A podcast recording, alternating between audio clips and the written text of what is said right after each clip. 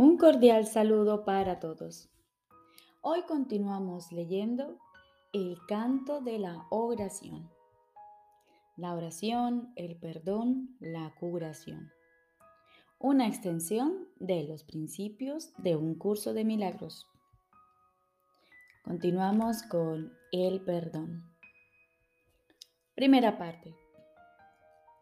Perdonarte a ti mismo.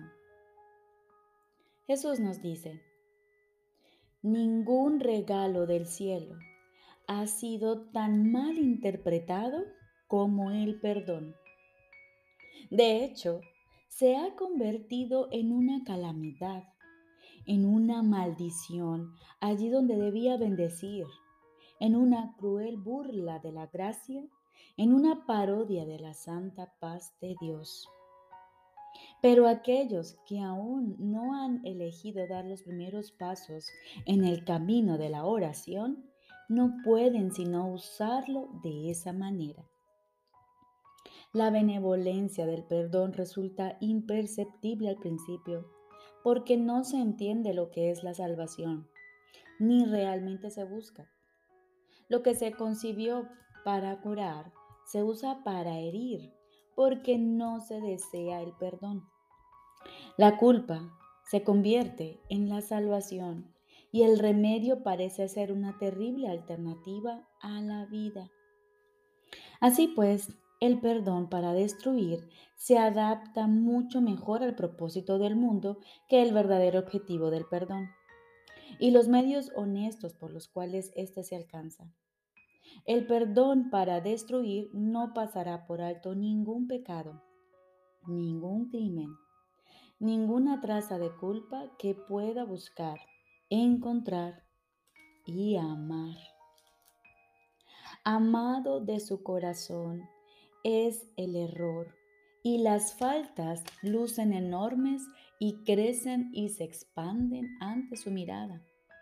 Selecciona cuidadosamente todas las cosas perversas y pasa por alto lo amoroso como si de una plaga se tratase. Algo odioso teñido de peligro y muerte. El perdón para destruir es la muerte. Y eso es lo que ve en todo lo que contempla y odia. La misericordia de Dios se ha convertido en un cuchillo retorcido que busca destruir al Santo Hijo que Él ama. ¿Te perdonarías a ti mismo por todo esto? Aprende entonces que Dios te ha dado los medios a través de los cuales puedes retornar a Él en paz. No veas el error, no lo hagas real. Selecciona lo amoroso y perdona el pecado al elegir en su lugar la faz de Cristo. ¿De qué otra manera puede la oración regresar a Dios? Él ama a su Hijo. ¿Podrías acordarte de Él y al mismo tiempo odiar lo que Él creó? ¿Odiarías al Padre si odias al Hijo que Él ama? Repito, odiarás al Padre si odias al Hijo que amas. Pues tal como veas al Hijo, así te verás a ti mismo. Y tal como te veas a ti mismo, eso será Dios para ti. De la misma manera en que siempre oras por ti, del mismo modo es a ti al que siempre se le concede el perdón. Es imposible perdonar a otro, pues son únicamente tus pecados lo que ves en él. Quieres verlos en él, y no en ti. Por eso es por lo que perdonar a otros es una ilusión. Sin embargo, es el único sueño feliz en todo el mundo, el único que no conduce a la muerte. Solo en otro puedes perdonarte a ti mismo, pues le has hecho culpable de tus pecados y ahora tienes que encontrar tu inocencia en él. ¿Quién, sino el pecador, necesita que se le perdone? Jamás pienses que puedes ser, que puedes ver pecado en nadie, excepto en ti mismo. Ese es el gran engaño del mundo. y tú el que más se engaña a sí mismo. Siempre parece que el malvado es otro, y como resultado de su pecado, tú eres el perjudicado. ¿Sería posible la liberación si eso fuese cierto? Pues en tal caso serías el esclavo de todos, ya que lo que cualquiera de ellos hiciese dictaría tu destino, tus sentimientos, tu desesperación o tu esperanza, tu desdicha o alegría. No serías libre a menos que Él te concediese la libertad. Y al Él ser malvado, solo puede dar maldad. Repito, no serías libre a menos que Él te concediese la libertad. Y al Él ser malvado, solo puede dar maldad.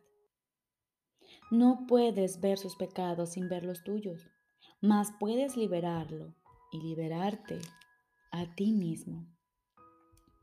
El perdón, verdaderamente concedido, es el camino en el cual se encuentra tu única esperanza de libertad. Otros cometerán errores al igual que tú mientras esta parodia del mundo parezca ser tu hogar. No obstante, Dios mismo dio a todos sus hijos un remedio para todas las ilusiones que creen ver. La visión de Cristo no utiliza tus ojos, pero tú puedes mirar a través de los suyos y aprender a ver como Él. Los errores no son sino diminutas sombras que desaparecen fugazmente y que solo por un instante parecen ocultar la faz de Cristo, que continúa inmutable tras todas ellas. Su constancia permanece en tranquilo silencio y perfecta paz. Él no sabe de sombras. Suyos son los ojos que ven, más allá del error, al Cristo en ti. Pide entonces su ayuda y pregúntale cómo aprender lo que es el perdón tal como su visión lo ve. Tienes necesidad de lo que Él da y tu salvación depende de lo que aprendas. La oración no es libre para llegar hasta el cielo mientras el perdón para destruir permanezca contigo. La misericordia de Dios eliminará de tu santa mente esta manera de pensar mordaz y venenosa. Cristo te ha perdonado y en su visión el mundo se torna tan santo como Él. Quien no ve maldad en el mundo ve como Él, pues lo que Él ha perdonado no ha pecado y así ya no hay más culpa. El plan de la salvación se ha cumplido y la cordura ha llegado. El perdón es la llamada a la cordura, pues ¿quién sino un demente se fijaría en el pecado cuando en su lugar puede ver la faz de Cristo? Esta es la elección que tienes ante ti, la más simple y sin embargo la única que puedes hacer. Dios te pide que salves a su Hijo de la muerte, ofreciéndole el amor de Cristo. Esta es tu necesidad y Dios te ofrece este regalo. Tal como Él da, así tienes que dar tú también. Y de este modo, la oración se restituye a lo amorfo, más allá de todo límite, a la intemporalidad, sin nada del pasado que le impida volver a unirse al perenne canto que toda la creación le entona a su Dios. Mas para alcanzar este fin, antes de llegar allí donde el aprendizaje ya no tiene objeto, debes primero aprender. El perdón es la llave, mas ¿quién puede usar una llave cuando no sabe dónde está la puerta para la que se hizo y para la que solamente sirve? Por lo tanto, tenemos que hacer una clara distinción, de modo que la oración pueda ser liberada de la obscuridad y llegar a la luz. El papel del perdón debe invertirse y limpiarse de todo uso malvado y de las metas de odio para las que se ha empleado. El perdón para destruir debe ponerse al descubierto en toda su perfidia y luego abandonarse para siempre. no debe quedar ni el más mínimo vestigio de él si el plan que Dios estableció para tu retorno ha de lograrse al fin y el aprendizaje concluir. Este es el mundo de los opuestos y tienes que elegir entre ellos a cada instante mientras el mundo siga siendo real para ti. No obstante, debes aprender cuáles son las alternativas que verdaderamente tienes, o no serás capaz de lograr tu libertad. Deja, pues, que se te que te resulte claro lo que el perdón en realidad significa para ti y aprende lo que debería ser para hacerte libre. El nivel de tu oración depende de ello, pues aquí espera por su libertad para elevarse del mundo del caos y llegar a la paz.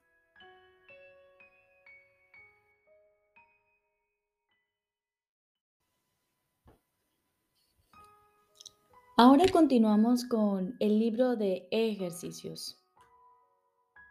Décimo tema especial. ¿Qué es el juicio final? El segundo advenimiento de Cristo le confiere al Hijo de Dios este regalo. Poder oír a la voz que habla por Dios, proclamar que lo falso es falso y que lo que es verdad jamás ha cambiado. Y este es el juicio con el que a la percepción le llega su fin.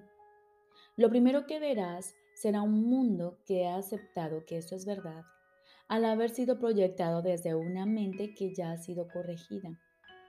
Y con este panorama santo, la percepción imparte una silenciosa bendición y luego desaparece al haber alcanzado su objetivo y cumplido su misión. El juicio final sobre el mundo no encierra condena alguna, pues ve a este completamente perdonado, libre de pecado y sin propósito alguno. Y al no tener causa ni función ante los ojos de Cristo, simplemente se disuelve en la nada. Ahí nació y ahí ha de terminar. Todas las figuras del sueño con el que el mundo comenzó desaparecen con él. Los cuerpos no tienen ahora ninguna utilidad, por lo tanto, desaparecen también, pues el Hijo de Dios es ilimitado. Tú que creías que el juicio final de Dios condenaría al mundo al infierno junto contigo, acepta esta santa verdad.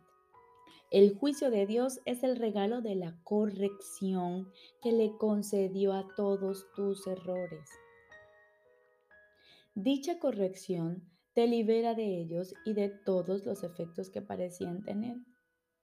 Tener miedo de la gracia redentora de Dios es tener miedo de liberarte totalmente del sufrimiento, del retorno a la paz, de la seguridad y la felicidad, así como de tu unión con tu propia identidad.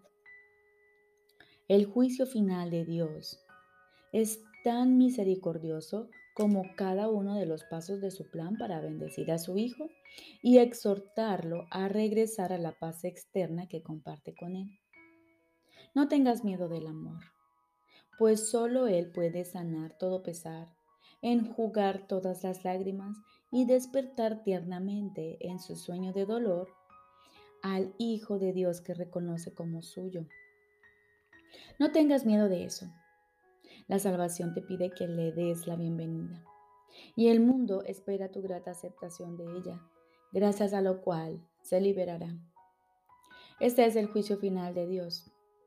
Tú sigues siendo mi santo Hijo, por siempre inocente, por siempre amoroso y por siempre amado, tan ilimitado como tu Creador, absolutamente inmutable y por siempre inmaculado. Despierta pues y regresa a mí. Yo soy tu Padre y tú eres mi Hijo.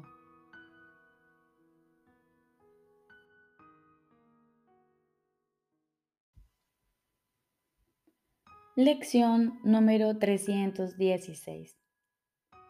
Todos los regalos que les hago a mis hermanos me pertenecen. Todos los regalos que les hago a mis hermanos me pertenecen. Del mismo modo en que cada uno de los regalos que mis hermanos hacen me pertenece, así también cada regalo que yo hago me pertenece a mí. Cada uno de ellos permite que un error pasado desaparezca sin dejar sombra alguna en la santa mente que mi Padre ama. Su gracia se me concede con cada regalo que cualquier hermano haya recibido desde los orígenes del tiempo y más allá del tiempo también. Mis arcas están llenas y los ángeles vigilan sus puertas abiertas para que ni un solo regalo se pierda y solo se puedan añadir más. Déjame llegar allí donde se encuentran mis tesoros y entrar a donde en verdad soy bienvenido y donde estoy en mi casa, rodeado de los regalos que Dios me ha dado. Padre, hoy quiero aceptar tus regalos. No los reconozco, mas confío en que tú me los diste. Me proporcionarás los medios para poder contemplarlos, ver su valor y estimarlos como lo único que deseo. Y con esto aguardamos en silencio. Aquietamos nuestros pensamientos y nos disponemos a escuchar la voz de nuestro Padre. Estoy seguro de que Él te hablará y de que tú le oirás.